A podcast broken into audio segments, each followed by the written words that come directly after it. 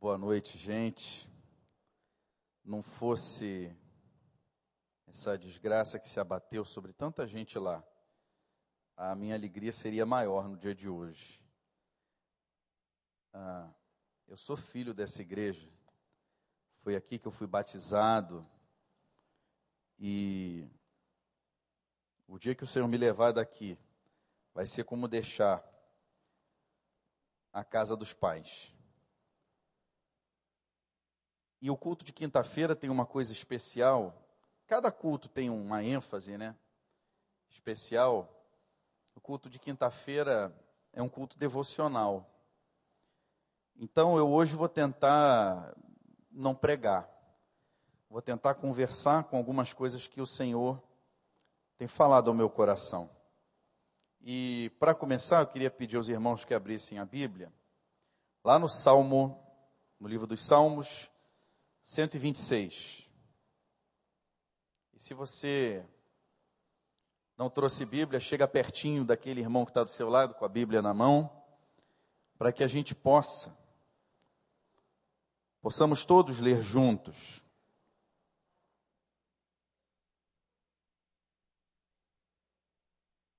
E durante esses três meses vamos ouvir muito falar sobre cultivo. O tema de hoje também tem a ver com cultivo e com colheita. Mas antes de começar a leitura, ah, uma coisa que eu percebi é interessante, quando eu me converti, eu li a Bíblia com voracidade e ela me emocionava muito. E depois de um certo tempo eu parei de me emocionar tanto ou tão profundamente com a leitura da Bíblia. Mas a gente continua se emocionando com os cânticos e com as orações, ou pelo menos comigo era assim. Aí sabe o que, eu pensei? Quando a gente se emociona cantando um cântico, é porque a gente está cantando de todo o nosso coração. Quando a gente se emociona durante uma oração, é porque a gente está orando de todo o nosso coração. Mas quando eu não me emociono, quando eu leio a palavra, é porque eu não estou lendo a palavra de todo o coração. O problema não é a palavra. O problema é que eu estou lendo errado. Como eu posso orar errado, como eu posso louvar de forma também errada. A Bíblia, gente, é a palavra de Deus. Ela não é como jornal, ela não é como uma revista. Ela é diferente. E a gente precisa se aproximar dela de um modo diferente. A gente tem que se aproximar com o coração. Então vamos orar. Uma oração simples. Você pode me acompanhar se quiser. Pai, nós estamos com a tua palavra aberta.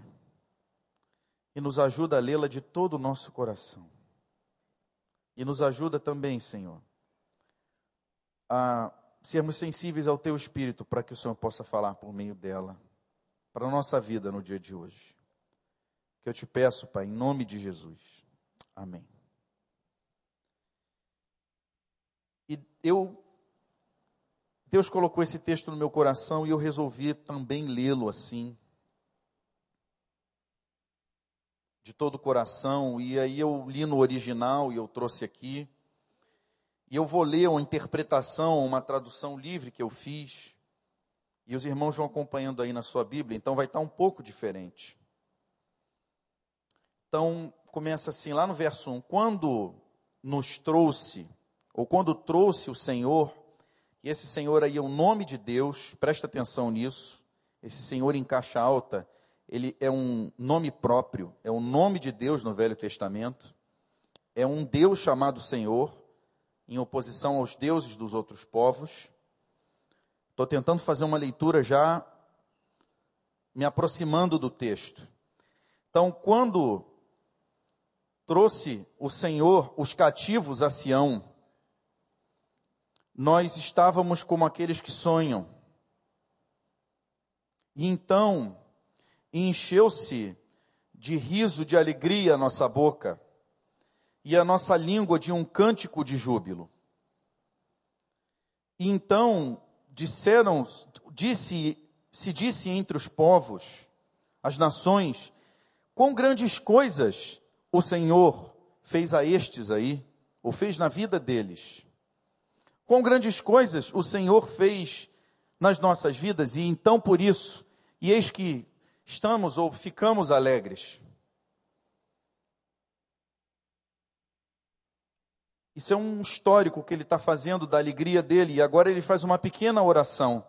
E ele diz assim: ele faz um jogo de palavras, e ele diz: Traz de volta, Senhor, traz de volta os nossos cativos, como o Senhor trouxe de volta rios ao Neguebe, como ele fez riachos num deserto. E aí ele vai chegar a uma conclusão, o salmista, lá no verso 5. Então, aqueles que semeiam com lágrimas vão colher com cânticos de júbilo. E no verso 6 ele vai dizer então: aqueles que perseveram na sua caminhada, que marcham chorando, e que então se esforçam e carregam e puxam a sua sementeira ou semeadeira, os que semeiam, esses, no ocaso, no pôr do sol, ao final do dia, colherão com cânticos de júbilo, trazendo os seus molhos. Que Deus nos abençoe. Esse salmo é um dos que nós conhecemos e está escrito isso no original. Ele é chamado de Cântico dos Degraus. E ele tem esse nome porque ele é um cântico que era cantado pelo povo quando se dirigia a Jerusalém para a adoração. Jerusalém é uma subida, então o povo ia peregrinando e louvando ao Senhor pelo meio do caminho, subindo em direção ao santuário, e enquanto subia, cantava. Por isso, num outro salmo aqui próximo, ele vai dizer: Alegrei-me quando me disseram, vamos à casa. Eles cantavam isso indo em direção ao santuário. O culto deles começava quando eles se preparavam para ir ao culto. Já era grande motivo de alegria deles saberem que eles estavam indo para o santuário adorar ao Senhor. E a gente lê o texto, e então o texto começa a fazer sentido para a gente. Mas nós enfrentamos algumas barreiras na leitura dentro desse texto quanto de outros. Por exemplo, esse texto tem 2.500 anos. O sujeito que escreveu isso aqui, inspirado pelo Espírito Santo de Deus, certamente tinha uma cosmovisão bastante diferente da nossa vivia numa cultura muito diferente da nossa e tinha uma experiência de vida muito diferente da nossa. Eles viviam numa cultura, num deserto e numa cultura agropastoril. Isso vai nos ajudar então também a fazer uma leitura agora mais aproximada desse texto. Eu quero chamar a atenção agora então para algumas realidades.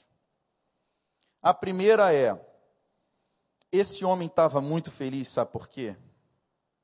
Porque ele tinha estado cativo. E agora ele podia novamente adorar o Senhor. Esse é um cântico de celebração, a libertação que o Senhor traz para as nossas vidas. Em João capítulo 8, Jesus vai dizer aos judeus que aquele que pratica o pecado é escravo do pecado. Quando eu leio esse salmo, eu me lembro da minha conversão. Porque também, assim como esse salmista se alegrou, a sua boca se encheu de riso, a sua língua de cantos de alegria, porque podia voltar a adorar a Deus. Assim foi na minha vida, e eu tenho certeza que na vida de cada um de nós, quando descobriu a alegria de ser salvo e de poder adorar a Deus. E nós precisamos cantar esse cântico, porque nós não podemos nos esquecer da alegria da nossa salvação. Essa também é uma tendência da nossa carnalidade, da nossa mesquinhez. Eu quero confessar uma coisa para os irmãos. Eu vim para cá tendo orado, tendo lido a palavra, e porque eu perdi uma chave, eu tinha sentado ali e perdido a alegria, porque eu estava mofinado por causa da chave. Aí eu falei assim: Senhor, o Senhor tem misericórdia da minha mesquinhez. Porque uma chave é uma chave.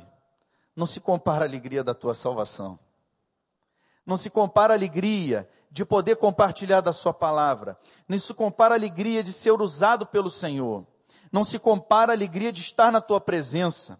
Não se compara a alegria de poder falar, ler da tua salvação e da tua palavra. Me perdoa a minha pequenez. E nós nos deixamos perder no nosso dia a dia essa alegria, nós nos esquecemos, porque uma vez libertos e libertos para sempre, a gente não vai voltar, gente, a ter aquela mesma emoção que a gente tinha, aquilo passou.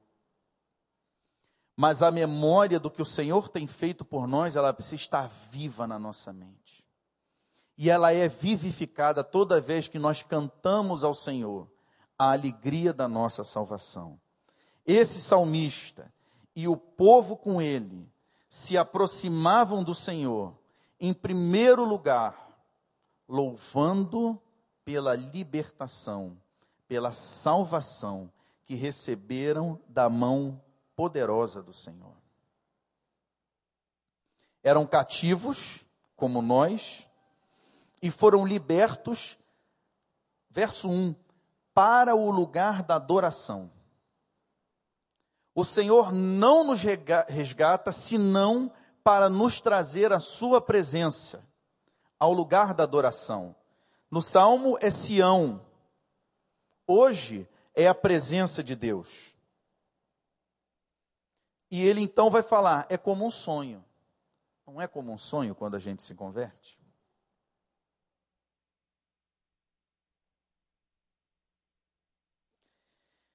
Mas o interessante seguindo lá no verso 2, é que essa alegria e essa obra de salvação, ela é tão evidente, ela é tão poderosa, que ela se torna um testemunho para os povos.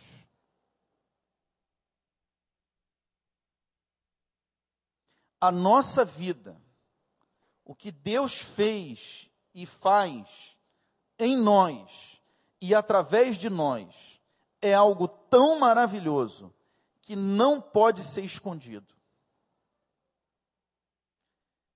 É em si mesmo uma grande proclamação. Quando nós vivemos a alegria da nossa salvação, essa presença de Deus em nós e a transformação que a acompanha é para o mundo proclamação. Juntos somos melhores porque Jesus disse que quando nós estivéssemos unidos e quando nós nos amássemos, isso seria para o mundo testemunho de que Jesus habita em nós. Nós somos melhores porque fomos salvos para a unidade. E na unidade nós somos testemunhas para o mundo do poder de Deus em nós. Do poder que nos salva dos nossos cativeiros. Do poder que transforma o nosso pranto e a nossa tristeza em risadas e cânticos de alegria. A alegria vem do Senhor. A verdadeira alegria é fruto somente da mão de Deus sobre a nossa vida. O que passa disso não é alegria, é uma felicidade efêmera e momentânea que qualquer um pode experimentar. Mas o salmista apresenta a alegria como produto da obra de salvação do Senhor nas nossas vidas. Seguindo, ele vai agora poeticamente traçar alguns paralelos e no original fazer alguns jogos de palavras. Mas a última comparação que ele faz é que a salvação é como água no deserto. Olha como a Bíblia é poesia pura. A mesma água de que Jesus falou e que aparece no Apocalipse de João. Porque água, gente, e rio, água viva, é sinônimo de vida, e deserto é sinônimo de morte. Então o salmista vai dizer assim como um deserto morto e sem vida, no qual o Senhor poderosamente restaurou a vida, fazendo correr de novo um rio, assim eu te clamo, traz aqueles que estão amarrados, cativos, presos no império do mal e do pecado, traze-os de volta ao local da adoração. Esse Senhor, o Senhor do salmista, é o único a quem ele tributa a sua libertação e a sua consequente alegria na salvação e na presença do Senhor. Esse, gente, é o retrato da nossa vida cristã, do qual nós precisamos nos lembrar diariamente. Como é fácil a gente, por causa de questões do dia a dia, perder a alegria da presença de Deus e a alegria da salvação. O que diz a parábola do semeador quanto aos espinhos? Se não são os cuidados do mundo que nos impedem de frutificar. Não deixe os espinhos da vida tirar a alegria da salvação. E não deixe os espinhos da vida, um, pior do que isso, impedirem que os outros percebam o poder de Deus na tua vida. Os espinhos são espinhos. São só isso.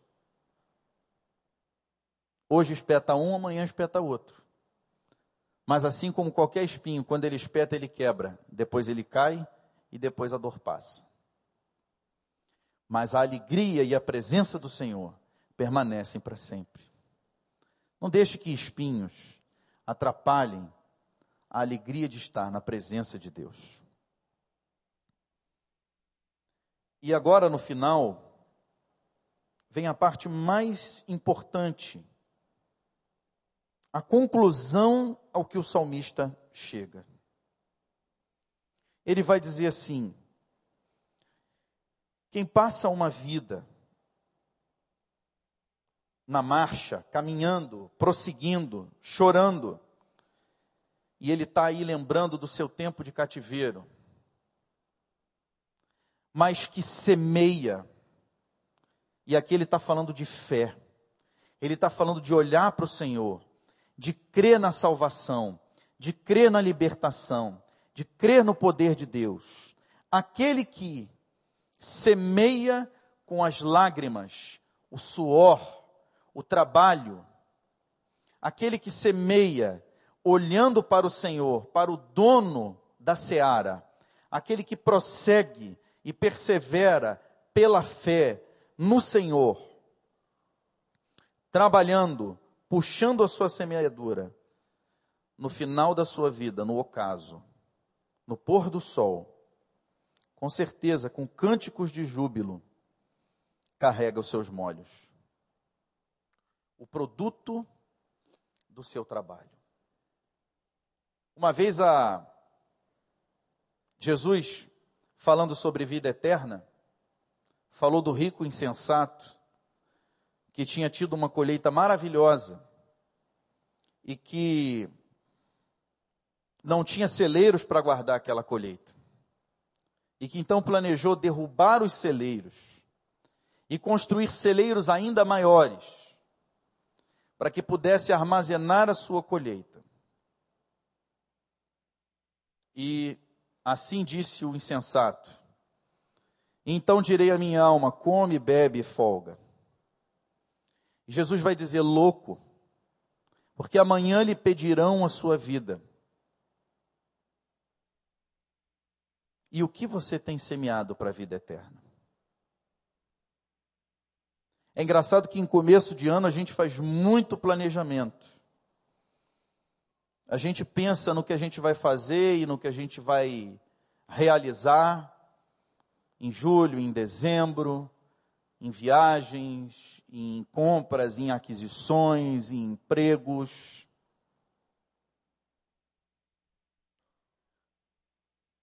E nada disso é certeza, mas é certeza de que um dia encontraremos o Senhor. Você tem planejado o dia em que você há de encontrar com o Senhor? Como é que você tem pensado nesse dia para a sua vida? Porque ele é certo. Tão certo como se o Senhor não voltar, amanhã será dia novamente? E as misericórdias do Senhor se renovarão? Tão certo quanto isso, um dia eu vou encontrar com o Senhor e eu tenho certeza de que cada um dos irmãos aqui. Aleluia. O que o irmão tem planejado para esse dia? E aí vamos voltar para o texto falando de cultivo, de semeadura. Que semente o irmão tem semeado para o dia do Senhor? Será que as sementes que nós temos escolhido para semear e lançar ao solo são sementes que vão repercutir na vida eterna? Será que essas sementes que nós valoramos ou valorizamos tanto tem o mesmo valor para o Senhor? O salmista aqui está falando de semente de fé. O salmista aqui está falando de uma semente de salvação. Não só para a vida dele, mas para de todos os povos. Reparem que no verso 4, perdão, no verso 2, as nações glorificam o Senhor. Queridos, nós fomos chamados para isso que esse salmista está falando aqui. Chamados para nos alegrar na Sua presença e na Sua salvação. E chamados também para semear uma boa semente que permaneça para a vida eterna. Vamos pensar nas nossas prioridades esse ano. Vamos pensar nos nossos projetos. Durante esses três meses, nós vamos estar falando muito de cultivar. E eu espero que a gente não cultive só três meses, mas que a gente cultive até o dia do Senhor. Mas que nós possamos entender que o que Deus espera de nós talvez seja uma semeadura diferente da que a gente tem feito até o dia de hoje. Que seja uma semeadura como a desse salmista que glorifique o nome do Senhor, que repercuta na vida dos gentios, dos pagãos, dos nossos vizinhos, dos nossos colegas de trabalho, dos nossos familiares, e que repercuta para a vida eterna, que nós já recebemos em Cristo Jesus. E que o Senhor nos abençoe. Amém? Obrigado. Até domingo.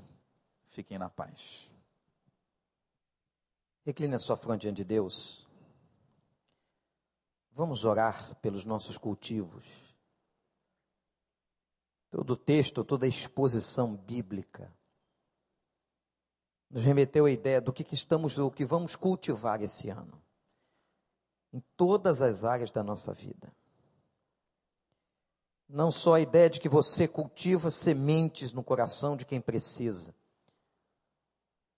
mas o que é que você vai cultivar na sua própria vida em outras áreas? Ore ao Senhor. Coloque diante de Deus, principalmente as suas escolhas, os caminhos que você vai percorrer, que você deseja percorrer. para que seja um ano de cultivo de uma boa semente na sua vida. Que você não apenas leve a boa semente no coração de quem precisa, mas que na sua própria vida você possa cultivar caminhos direitos.